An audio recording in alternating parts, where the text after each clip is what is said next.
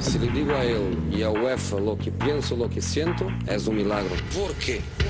Pasa siempre lo mismo.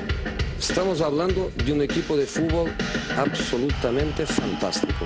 Yo no entiendo por qué. Solo para dejar esta pregunta, que es una pregunta que yo espero tener respuesta, termina mi carrera hoy. La Casa del Fútbol Internacional. ¿Por qué? I think I'm a special one. El 9 y medio radio.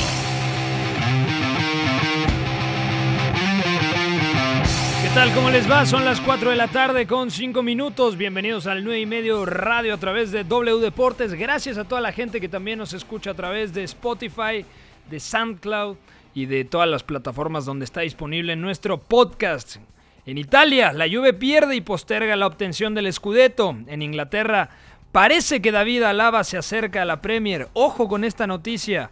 Y en Francia, el PSG busca ponerse en ritmo competitivo de cara a la UEFA Champions League. Todo esto lo platicamos hoy, es jueves, súbale, ya comienza el 9 y medio. Your job is to tell the truth, okay?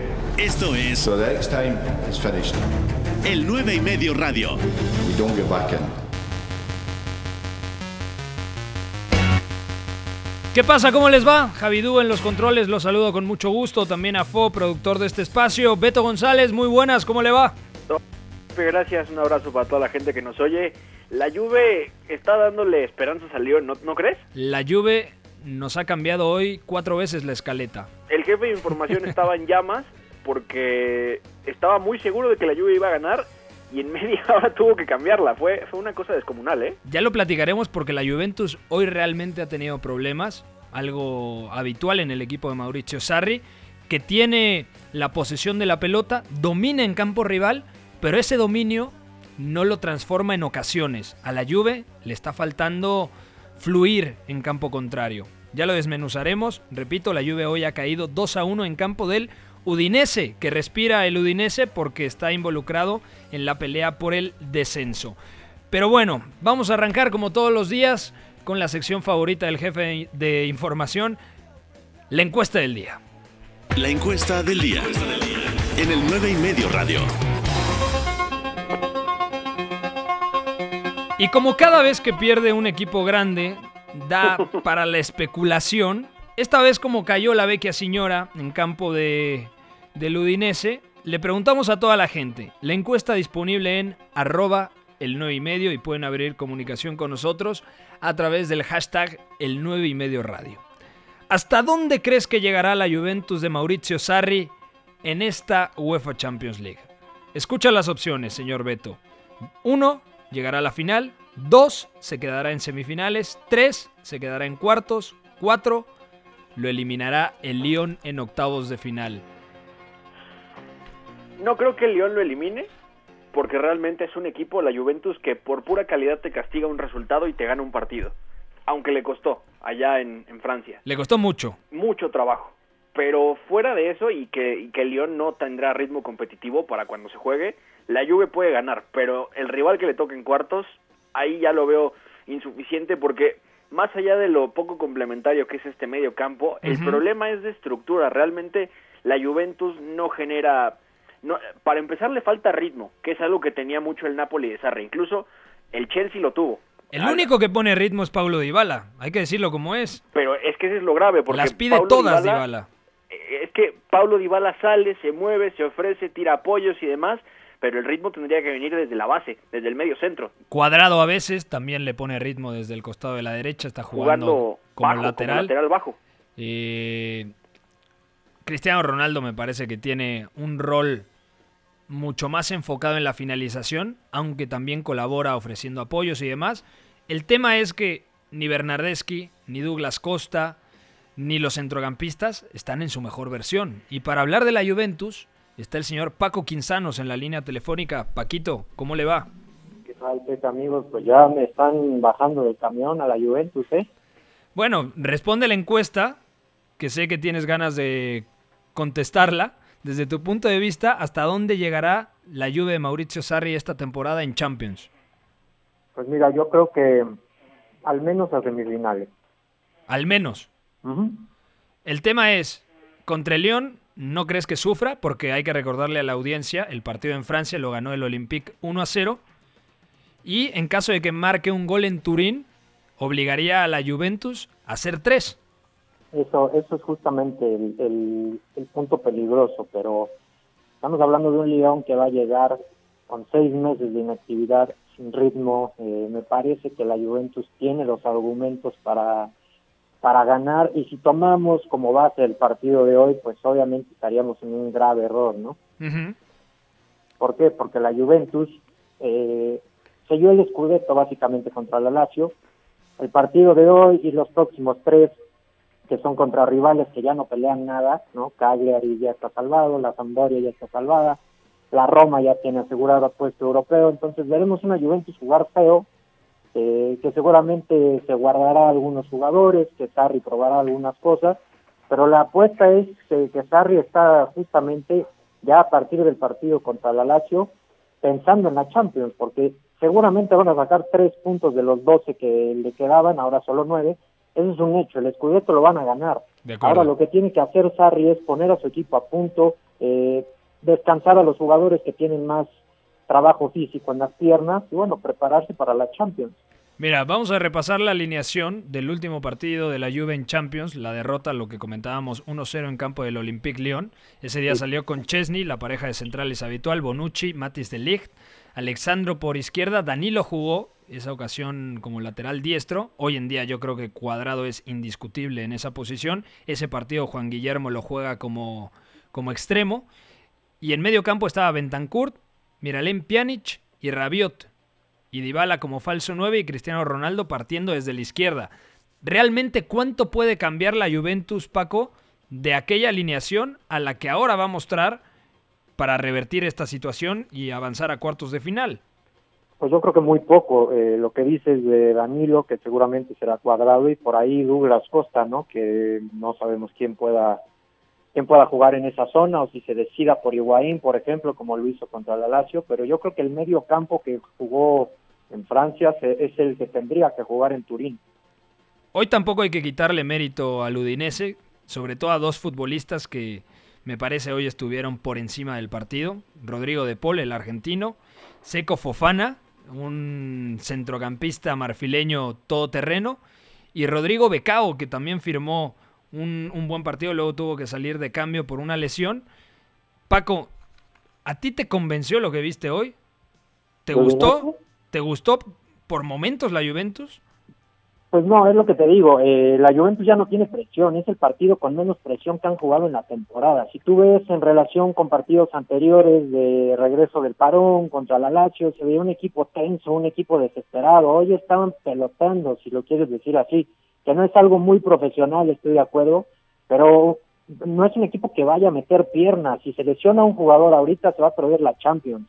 Entonces, la- es lo que te digo, la Juventus no jugará partidos espectaculares, no jugará bonito, no, no hará partidos verdaderamente vistosos, porque necesitan tres puntos de nueve posibles ante tres rivales que verdaderamente no se juegan nada. Yo, yo me atrevería a decirte que hoy era el partido más difícil, porque Udinese está jugándose la permanencia. El día de hoy Udinese Claro. prácticamente logra la salvación. Los tres rivales que vienen, que son Sampdoria, Cagliari y la Roma, no pelean absolutamente nada. ya están en mitad de tabla. La Roma jugará Europa League, el Cagliari se desinfló completamente, eh, está perdiendo con la Lazio al minuto 71 y la Sampdoria que tampoco lo pasó bastante bien, ¿no? Que está en decimocuarta posición con 41 puntos. Entonces tú eres optimista, piensas que lo que viste el día de hoy de la Juventus fue más tema de dosificar los esfuerzos porque ya tienen la cabeza directamente en el partido contra el Olympique Lyon de Champions. Yo creo que sí, sería lo más sensato. Si hubiéramos visto hoy una Juventus que saliera a jugar con todo, con todo, perdón, a reventarse y a ganar, probablemente hubiéramos visto por ahí alguna lesión, por ahí algún problema físico que ha sucedido, ¿no? Por ejemplo, Delic tiene problemas en el hombro, eh, Bonucci, bueno, está estaba suspendido, entonces entra Rugani que tiene minutos, Chiellini que no ha terminado de, de recuperarse del todo de la lesión, Demiral viene recuperándose de una lesión en la rodilla, hoy no vio minutos, pero seguramente lo veremos en los próximos partidos. Entonces me parece que Sarri comenzará a dosificar un plantel que necesita justamente eso, porque el medio campo ya está cansado, De la acuerdo. defensa se ve muy cansada, entonces yo creo que eso es lo que veremos de la Juventus de, de ahora en adelante hasta el partido contra el Lyon. Tú has seguido muy de cerca la Juventus en la última década, desde Antonio Conte, que gana la 2011-2012, luego gana dos temporadas más, viene Massimiliano Allegri, vienen las finales de Champions en 2015 que pierden contra el Barça, en 2017 que pierden contra el Real Madrid. Te pregunto, ¿esta Juventus de esta década sería la Juventus menos convincente que has visto, Paco? La de esta década. De esta década, exactamente. O sea, con Antonio Conte, Alegre y ahora con Mauricio Sarri. Mira, es difícil porque si hablamos de la segunda mitad de la década pasada, estamos hablando de una Juventus que descendió y que se le fueron todas las figuras y que tuvo años verdaderamente desastrosos, ¿no? Entre 2009 y 2011 quedó séptima dos veces consecutivas. No, no, Antes- pero de, o sea, de Conte para acá, es decir, de 2011 a la fecha. Ah, esta de Sarri, dices tú. Exactamente.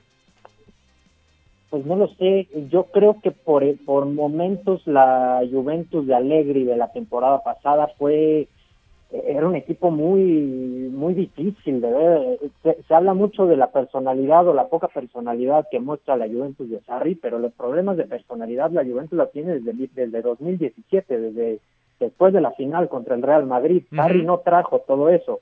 Como dice Beto, es un problema de estructura. Sarri no, no, no, no provocó este problema de estructura. Entonces, yo creo que esta Juventus no creo que sea la peor, pero tampoco probablemente está lejos de ser la mejor. Porque la temporada pasada, por ejemplo, sumó 90 puntos. Sumó Y- 90 puntos, pero la competencia era otra, ¿no? No tenías un Inter que era tan competitivo, tan sólido, no estaba el Atalanta tan eh, tan bravo contra los otros equipos, no estaba la Lazio, por supuesto, el Napoli se desinfló, eh, creo que este año la competencia ha sido mucho más complicada. Beto González, de cara al futuro, ¿qué tiene que reforzar antes que nada la Juventus? Lo primero es pensar en un 9, ¿no? Sobre todo porque se va Higuaín y porque Paulo Dybala, más allá de que está muy bien como falso 9, pues el, el, el sistema Sarri te pide un 9, sí o sí. ¿Pero crees que realmente lo pide el, el sistema Sarri? Porque entendiendo que la Juventus cuando no tiene la pelota juega 4-4-2 para dosificar el, el esfuerzo tanto de Paulo Dybala como de Cristiano Ronaldo y cuando ataca está Dybala prácticamente como falso 9, termina Cristiano Ronaldo por interiorizar su posición y juega como una especie de centro delantero que parte desde la izquierda. El extremo de la derecha muchas veces fija pegado a la banda, en este caso Federico Bernardeschi o Douglas Costa. O sea, yo creo que el ataque está más o menos bien. Yo creo que le falta dinámica en medio campo. Falta un interior que agite entre líneas. Un, por poner un nombre, el otro día decía en, en Twitter, Julian Brandt. Porque obviamente no pueden fichar a Kevin De Bruyne, ¿no? O sea, pero un jugador que le aporte ese cambio de ritmo, que tenga la facilidad de atacar entre líneas rivales y pueda, a partir de ahí, construir y ser el socio perfecto para Dybala. Porque si hoy Dybala no aparece, no pide 80 veces la pelota, la Juventus es muy parca en ataque, Paco. Sí, la verdad es que la Juventus está carecido de mecanismos ofensivos fuera de algunas individualidades, ¿no? Llámese Dybala, como dices, pidiendo el balón, o Douglas Costa como un revulsivo, Cristiano Ronaldo siendo cristiano. Hombres como Bernardeschi han quedado a deber, eh, Higuaín ha quedado a deber esta temporada. Me parece que fue un error darle salida a Mario Mandzukic, que hoy sería un jugador muy valioso en el plantel. Entonces, eh, por ahí creo que la Juventus está comenzando a planear un nuevo tipo de ataque y creo que por eso se están enfilando hacia un nuevo. Vamos a ver qué es lo que pasa. El otro día comentabas algo muy interesante, el tema de un delantero puente. ¿A qué me refiero con esto? Uno o dos años de Duban Zapata, Raúl Jiménez, de Arkadiusz Milik, el polaco del Napoli, para luego ya tener a, a Holland, el atacante noruego del Borussia Dortmund. Eso me hace muchísimo sentido. Pero a día de hoy, yo sí creo que, que el equipo de Sarri encuentra su mayor fortaleza en esa dupla ofensiva de Dybala, que es más un enganche, y Cristiano, que es uno de los mejores goleadores, y no es que el mejor del planeta. Sí, si vemos lo que han hecho ambos desde el parón, pues han cargado a la Juventus al hombro, básicamente. Creo que no ha habido un solo partido en donde alguno de los dos no colabore, bueno, quizá hoy con el gol de, de Matis, pero, pero fuera de eso, me parece que no había otro en donde o Cristiano o Dybala no participaran directamente en algún gol. Les recuerdo la encuesta, hasta dónde creen que llegará la Juventus de Sarri esta temporada en la UEFA Champions League. ¿Llegará a la final, semifinales, cuartos de final u octavos de final? ¿Qué dijiste tú, Beto? Cuartos. Cuartos. ¿Tú dices, Paco, semifinales? Correcto. Yo me quedo también con la opción de Beto, cuartos de final, pero, repito, cuidado porque marca un gol el Olympique León y puede sufrir bastante la Juventus. Además, o sea, el León seguramente saldrá a defenderse bien, tiene buenos futbolistas en mitad de campo que ya tienen que dar el salto de calidad, como Bruno Guimaraes, el brasileño, Aguar, la perla francesa, y luego al espacio está Ekambi, está Cornet, está Musa Dembélé. Ryan Cherky también. Que me parece que es muy joven para esta clase de partidos. Bueno, pero ha jugado bastante, entonces es posible que lo veamos por ahí. También está Thiago Méndez, o sea, yo creo que es un buen equipo de León y podría darle un susto a la Juventus. Paco, te mandamos un fuerte abrazo, amigo. Un abrazo, Pepe, Beto, amigos. No estaba de buen humor el señor Paco Quinzaños. Se oía muy triste, tenso. Pero me gusta que siempre confía en los equipos italianos en Champions, ¿sabes? Pero tiene razón en una cosa, la Juventus eh, tiene la capacidad de, de, no tácticamente, pero sí por la calidad que tiene de cantar un resultado. Y los problemas de ahora no son, no son culpa de Mauricio Sarri. Lo que hace Sarri es acentuar esos problemas, porque como he dicho aquí varias veces, la estructura y el funcionamiento muchas veces son muy rígidos de parte del entrenador italiano. Entonces, ya también ahí se notan las trampas de fichar a coste cero más allá del entrenador, porque el fichar a coste cero es un modelo de negocio que sale bien, pero luego no sabes exactamente si encajan o no definitivamente con el entrenador. Se ve con Aaron Ramsey, se ve con Adrián Rabiot, ahora que ya no va a estar Miralem Pjanic, que el, el pivote es Rodrigo Bentancur, ahí también respondiendo a, a esa pregunta que hacías de qué fichar de cara al futuro, bueno, un medio centro sí o sí que pinta que será Jorginho, porque el problema de la Juventus sí es de estructura, pero también es muchas veces de ritmo, que van que van ligados. Sin un medio centro que te dé ritmo, entonces también te obligas a tener a Paulo Dybala saliendo 100 veces de zona, pidiendo 100 veces la pelota y esa no es la solución. Al final sigue siendo todo rígido y no tienes ritmo. Entonces, eso lo puede aprovechar muy bien el León, pero si la Juve pasa, otro rival de más jerarquía y de más calidad se lo estrella, ¿eh? Sin es problema. que Real Madrid o Manchester City, cualquiera de los dos sería favorito para avanzar a semifinales contra la Juventus. O sea, con todo respeto para la Juventus, pero a mí sí me parece desde 2013 la Juventus menos convincente. es que quizá también pasa por, por el tema de cómo la Juve no, no aprende de cómo ha perdido, ¿no?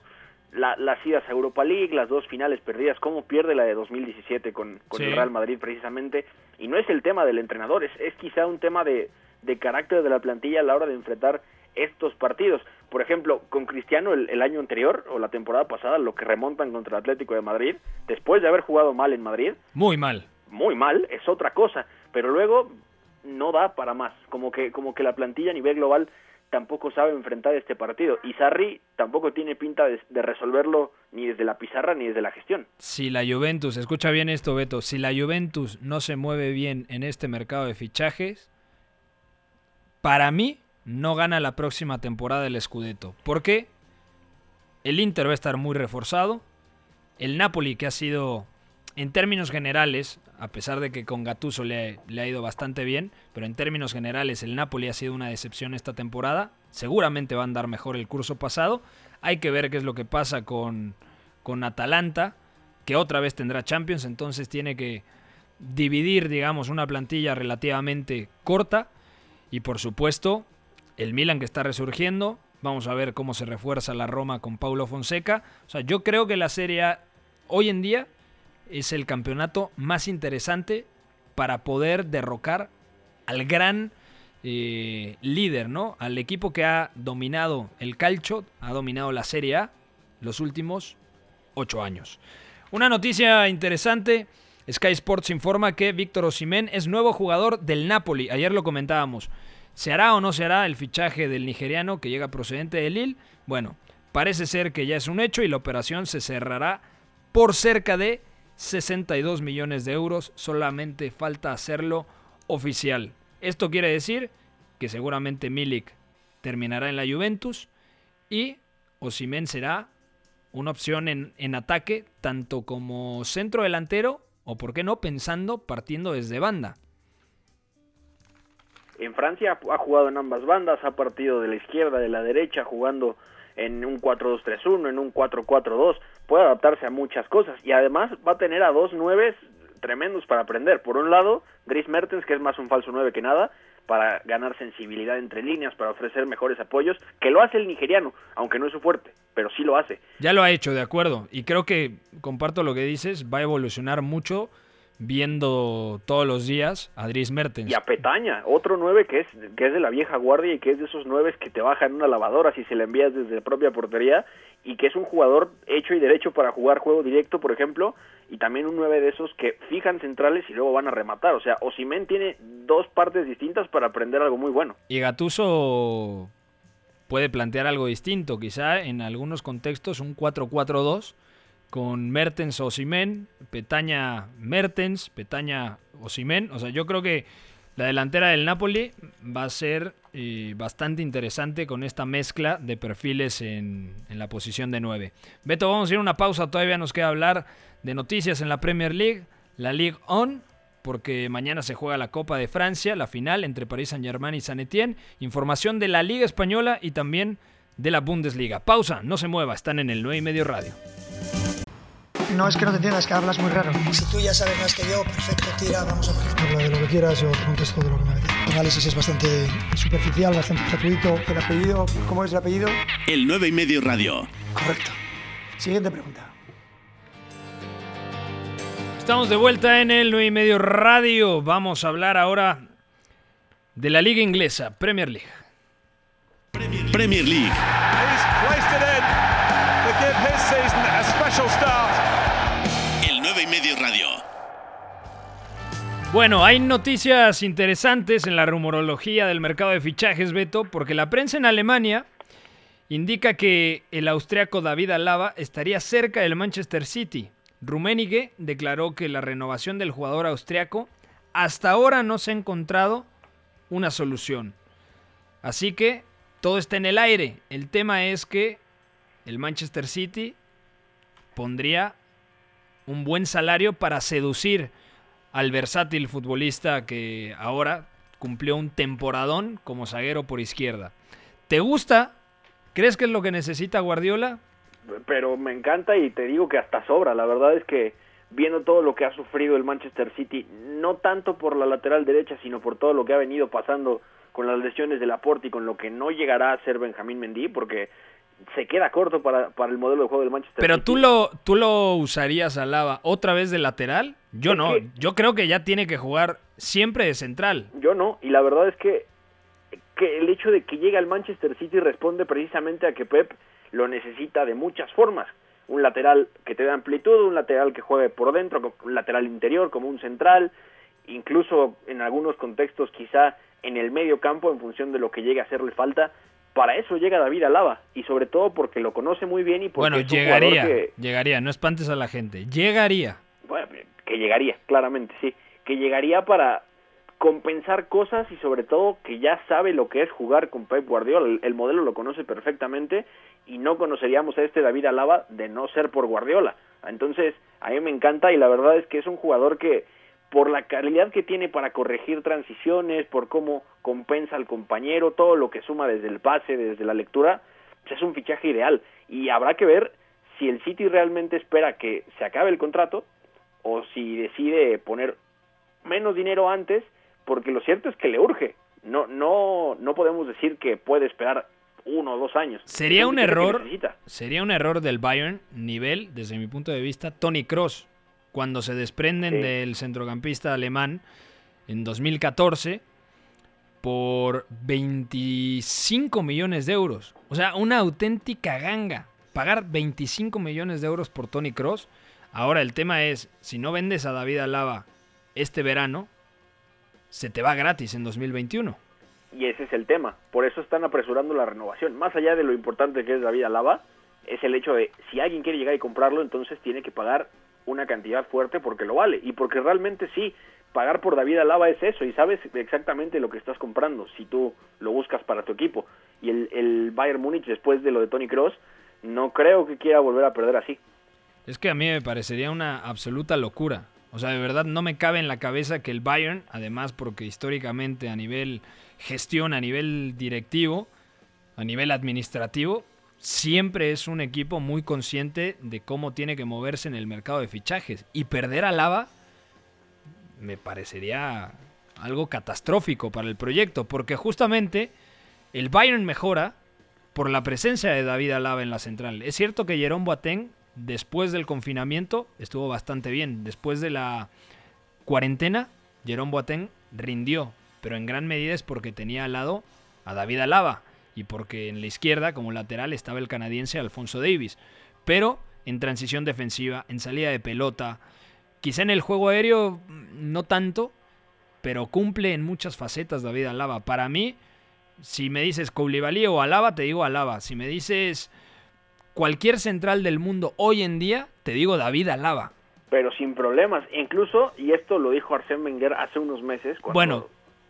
cuando se jugaba Champions. Salvo Van Dyke, obviamente. Claramente, ¿no? Pero no hay un central en el mundo que meta más pases al área en posicional que David Alaba. Y eso lo decía Arsène Wenger en la fase de grupos de Champions.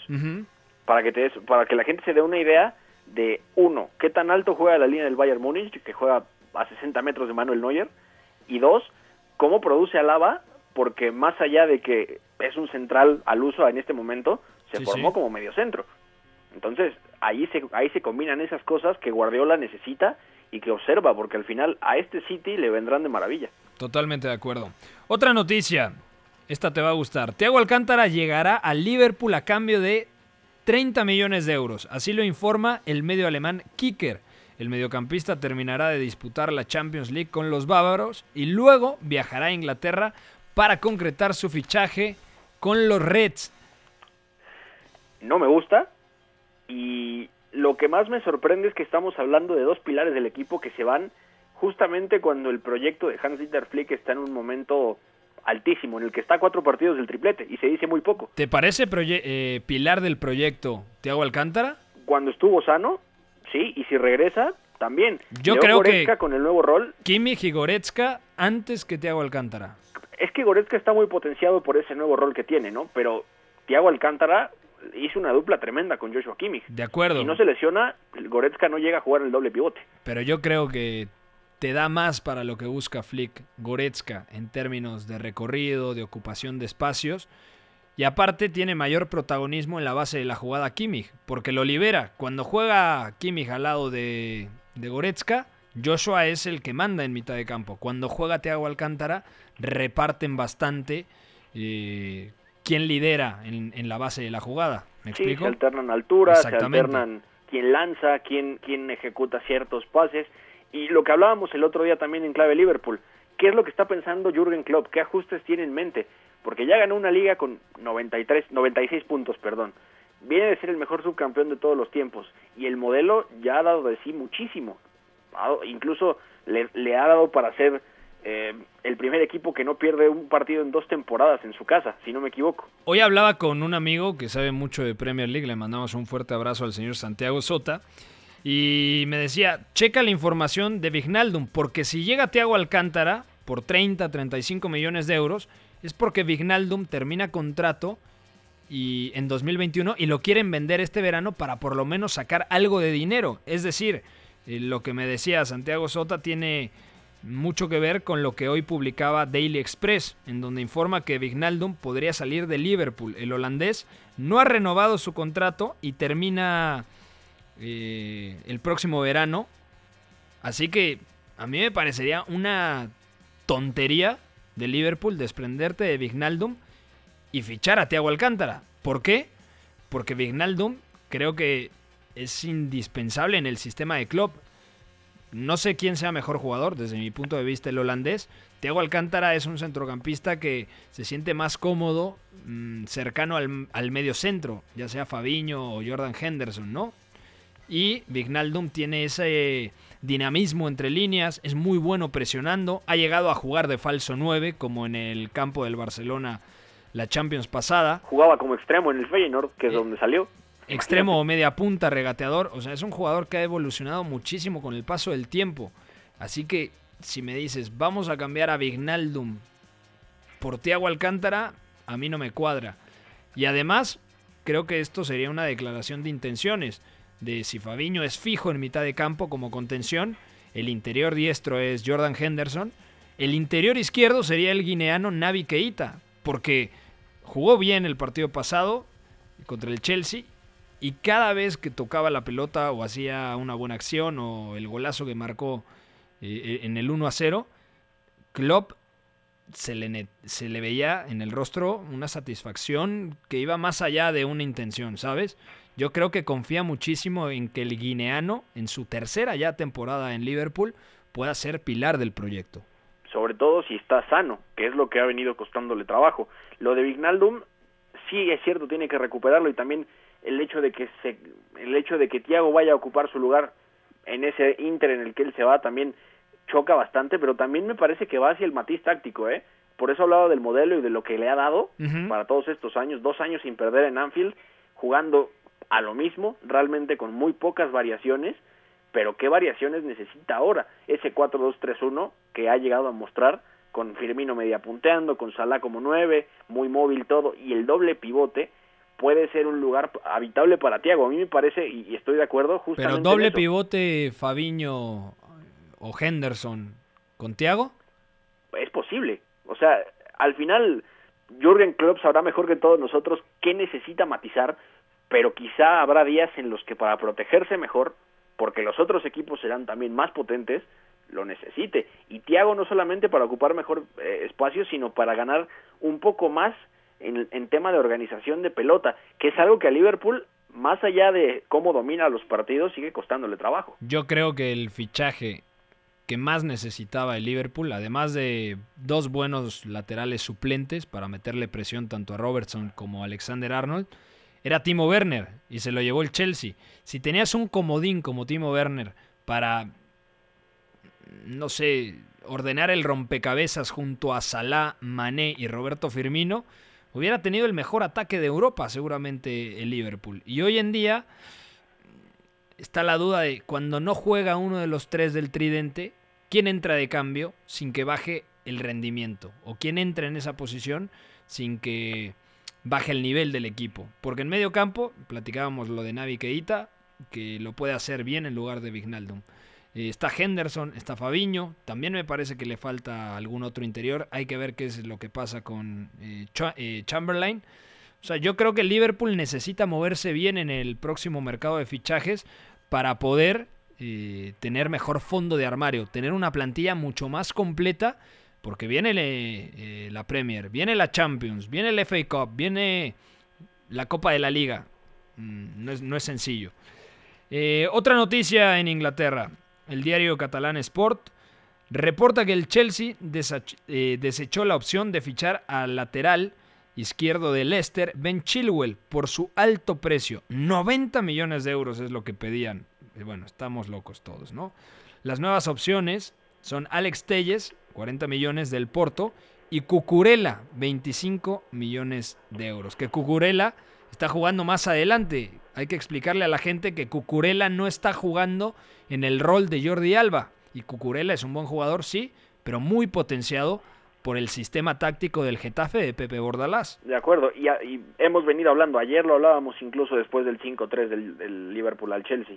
El Chelsea necesita fichar urgentemente un arquero top o con proyección para deshacerse de Kepa porque es insólito lo que sucede con él, pero también reforzar ese, ese lado izquierdo de la defensa con un central de élite y un lateral de igual o, o de igual proporción o por lo menos que tenga la proyección para hacerlo. Ni Alex Telles ni Marco Curela me parece que son un perfil ideal y sobre todo porque, por ejemplo, Alex Telles en el Porto está también potenciadísimo en una estructura Claro. igual 4-4-2, Alex Bueno. Telles dependiendo muchísimo de su golpeo y poco más, o sea, y Cucurella, en línea de 5, creo que podría funcionar. pero porque- sería como duplicar un poco a Marcos Alonso al final de cuentas, Claro, pero si hoy me dices, ¿con quién te quedas, Marcos Alonso o Cucurella? con ninguno. Yo no me quedo con ninguno. Yo creo que Cucurella por un pelín. Pero si me dices Ben Chilwell cuesta 90 millones, yo no lo fichaba. En el costado de la izquierda, quizá Alex Telles pueda ser una buena opción porque recibiendo al pie puede producir mucho más, sobre todo porque tiene, tiene muy buen toque de pelota. Pero luego depende mucho de eso y me parece que defensivamente. Pero en línea de 5, o sea. Pero el eh, central, el central es el problema. Si juega Rudiger, bueno, pues. O suma. se- se- seguramente va a flaquear en defensa. Lo comentábamos ayer. El Chelsea tiene que mejorar las, sobre todo la lateral izquierda y la posición de, de central. Entonces, si te quedas con Tomori y Suma más Christensen, ok, vendes a Rudiger, aún así te sigue faltando un pilar en la saga. Y si juegas con línea de 3, pues mucho más. A mí me extraña mucho que Lampard juegue con línea de 3 cuando lo peor que tiene son los centrales, ¿sabes? Pues que es flexible, tampoco es una línea de tres que sea fija todo el tiempo y también César Aspilicueta pues tiene un antecedente tremendo como tercer central Con, con, Conte. Antonio Conte. De acuerdo. O sea, por ahí se entiende, pero lo demás sí es complicado. Siguiente noticia, en Inglaterra el Manchester United y el Arsenal estarían interesados en fichar a William, el brasileño que termina contrato con el Chelsea al final de temporada. ¿Y saben por qué está interesado, interesados tanto el United como el Arsenal? Porque llegaría gratis. Y gratis hasta las patadas, Beto. No, claro, pero número uno, no es un perfil que le venga bien al Manchester United, sobre todo por el tema de la edad y porque ya Pero se para sabe un cómo se año- comporta William. O sea, un año De todas formas, es que el United no, no está para hacer esos fichajes. Y el Arsenal, que tampoco, está haciendo ese doctorado en sacar todo lo que el Chelsea deja. Lo hizo con David Luiz, ahora el tema de William. William me parece un extremo muy válido, de acuerdo, pero no me parece que sea un perfil por edad, por, por lo que representa para una plantilla, eh, para el Manchester United o para el Arsenal. No, no me parece que, que encaje. Es realmente. que el Arsenal pagó 80 millones de euros por Nicolás Pepe, que ha tenido un rendimiento irregular. Va poco a poco. Yo pensé que iba a tener mucho mayor impacto en su primer año en Premier. Mucho peso de Emery también en eso, ¿eh? Mm, puede ser. Y ahora con William sería... O sea, yo, yo no los vería en el mismo 11, por ejemplo. y tapas a Saka, y tapas a Rhys Nelson, y tapas a mm, Joe Willock, que también puede jugar por ahí, aunque siempre juega más en el centro. No me acuerdo. cuadra. Eh, bueno, vamos a la previa de la Ligue 1, ¿les parece? Vamos con información desde Francia. J'ai appelé le boss, je lui ai dit euh, écoute, je vais le prendre deux mois à la maison, le temps qu'il trouve sa maison. Et euh, Ligue 1, je vais essayer de l'intégrer le plus vite possible. el 9 y medio radio. Un saludo a nuestra fiel seguidora, María Elena Arias, un fuerte abrazo, que es mi madre y aparte siempre escucha el programa. Yo estoy impactado porque realmente siempre escucha el programa. Un fuerte abrazo, Ma, un beso. Y bueno, en actividad de la eh, Liga Francesa, en este caso, la final de la Copa de Francia, se disputará mañana entre el Paris Saint-Germain y el Saint-Étienne. Puede tomar ritmo el equipo dirigido por el alemán Thomas Tuchel con estas dos finales de cara a la UEFA Champions League. ¿Es un buen equipo el Paris Saint-Germain? Sí, es un buen equipo. ¿Tiene buena plantilla? Sí. Defensivamente deja algunas dudas, de acuerdo. Pero ya en la fase de grupos le pudo pasar por encima, por ejemplo, al Real Madrid. Es cierto que el equipo blanco vivía otro momento, pero sin duda tiene argumentos el Paris Saint-Germain, sobre todo por la llave que le tocó para aspirar a la final, Beto. Sí, de acuerdo. Y además este partido le viene muy bien porque es, es por un lado seguir insistiendo con esa idea que tiene Thomas Tuchel, uno, dos, aparte es la final de la Copa de Francia, que no es tema menor, y aparte es contra un rival que no venía pasándola bien en absoluto. O sea, el Saint-Étienne venía en caída libre, lo había tomado Claude Puel, ahora al Saint-Étienne también se le suma que llega Adil Auchis, que salió de las básicas del París, en esa fuga de talentos que tiene el conjunto parisino que es inexplicable, que está mal gestionado, por. Diaby, Nkunku, Tanguy Kwasi, que salió de libre. acuerdo. Kingsley Coman es el ejemplo más célebre, por ejemplo. De acuerdo. Pero al final me parece interesante que, que el París y el Saint-Étienne al fin tomen ritmo con una final de Copa, que, que es algo que, que a la gente debe tenerla bastante sorprendida. Y sobre todo vamos a ver esa insistencia con, con Neymar, con Icardi, con Di María arriba, ver qué pasa con el doble pivote, pero es cierto que también mientras mejor ritmo competitivo tome la línea defensiva, mejor, porque la Atalanta puede hacerlo sufrir muchísimo, pero muchísimo con esa movilidad y, y la formación de triángulos, sobre todo porque, por ejemplo, Tilo Kerer, que es el que viene jugando como lateral derecho, es un, es un defensor bastante limitado, y porque la central del Paris Saint-Germain con el paso de los años viene ofreciendo menos garantías. Yo creo que Marquinhos tiene que jugar sí o sí de central. Muchas veces lo utiliza de contención. Para mí tiene que jugar ese partido de central y dejar en el doble pivote tanto a Gueye como a Marco Berratti. Para mí sería lo más lógico. ¿Qué es lo Ah, que viene pasando? Pero ahora también está el argentino Paredes. Eh, Thiago Silva, yo creo que debería de imponerse en, en ese partido, pero tiene un reto complicado como el colombiano Duban Zapata. Pero es, el, es la última oportunidad de ver a Thiago Silva con 35 años mm, exhibirse en Champions League, ¿sabes? Yo creo que lo puede hacer bastante bien. Sí, de acuerdo. Y, y no olvidar cómo lo siembra Erling Brot Haaland y Gio Reina en el Signal Iduna Park en marzo. De acuerdo. Porque es, es durísimo. La verdad es que Thiago Silva no exhibió nada de jerarquía y la línea defensiva quedó muy, muy endeble. Y otra cosa ahí, hablabas del doble pivote de Idrissa Gueye con, con Marco Berratti y de Ander Herrera hemos sabido muy poco en toda la temporada. ¿eh? Me parece tristísimo porque era un perfil que el United necesitaba. Se lo lleva el París gratis porque acabó contrato y ha jugado poco y nada, ¿eh? E- incluso menos que Leandro Paredes. De acuerdo. También ese partido que recuerdas de Dortmund, me parece que Tuchel se equivoca porque le hace espejo a la formación de, de Lucian Fabre. 3-4-3 salen los dos. ¿sí? Exactamente. Y entonces creo que Thiago Silva se siente más cómodo jugando con una pareja a su lado que con Marquinhos más Kimpembe. Y por eso no es justificarlo ni mucho menos, pero yo creo que Thiago Silva, mm, si lo pones a, a jugar de líbero, mm, lo limitas bastante. Sí, sí, se queda muy corto, sobre todo porque en una central de dos o en una línea de cuatro En una central de tres tiene que salir muchísimo a anticipar. y, Y ahí le se cuesta no- trabajo. Claro, se le Sí, notan sí. las costuras, porque además Thiago Silva hoy en día está muy lejos de aquel futbolista que llegó en 2012 procedente del Milan, que tenía una jerarquía tremenda por ahí de 2011, todavía gana el Scudetto con, con el equipo dirigido por Massimiliano Allegri, con Zlatan y compañía, y me parecía uno de los mejores centrales de Europa. Así llegó al Paris Saint-Germain. Luego tuvo buenos años con Laurent Blanc también. Potenciadísimo. Y hoy en día me parece que es una uno de los elementos que no tardan en salir de- del conjunto parisino. Hasta aquí dejamos el tema de la Liga Francesa y vamos a cerrar el programa con información de la Liga Española. La Liga. El 9 y medio radio. Bueno, Mundo Deportivo informa que Samuel Umtiti quiere quedarse en el Barça para la siguiente temporada, pero el club planea su venta para poder hacer otros fichajes, algo lógico. En otras eh, noticias, Atalanta rechazó una oferta del Atlético de Madrid por Duban Zapata. Ojo, ¿eh? Porque el Atlético ofrecía 50 millones de euros. Los italianos no tienen intención de desprenderse de su, del- de su delantero porque al menos pedirían por el colombiano 80 millones de euros. Ah, impensable, ¿no? Impensable. Bueno, tienes ahí a Diego Costa y a Morata, no sé cuánto entre los dos terminó gastando el Cholo Simeone y compañía. Eh, Unai Emery, a ver si te gusta esto, ¿eh? Unai Emery lo veremos en la UEFA Europa League con el Villarreal y me parece muy, muy, muy injusto porque Javi Calleja hizo un temporadón. Para mí uno de los nombres propios, uno de los mejores técnicos de la temporada en España.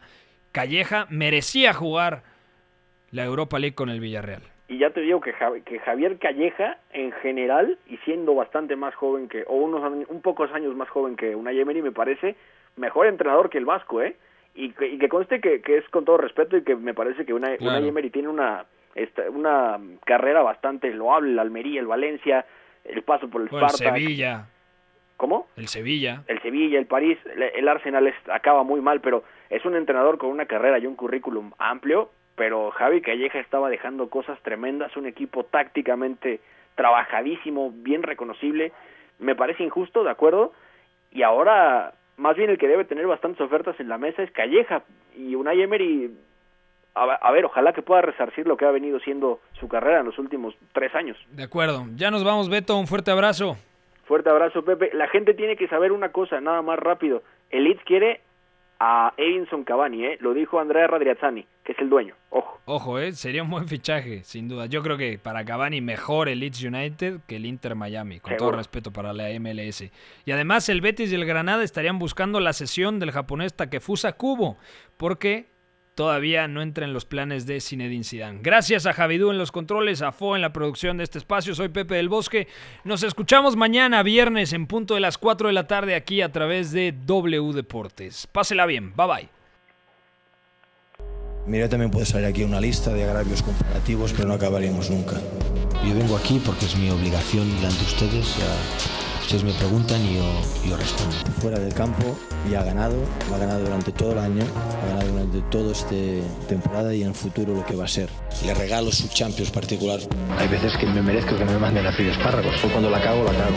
La Casa del Fútbol Internacional. En esta sala, él es el puto jefe, es el que más sabe del mundo, el puto amo. El 9 y medio Radio.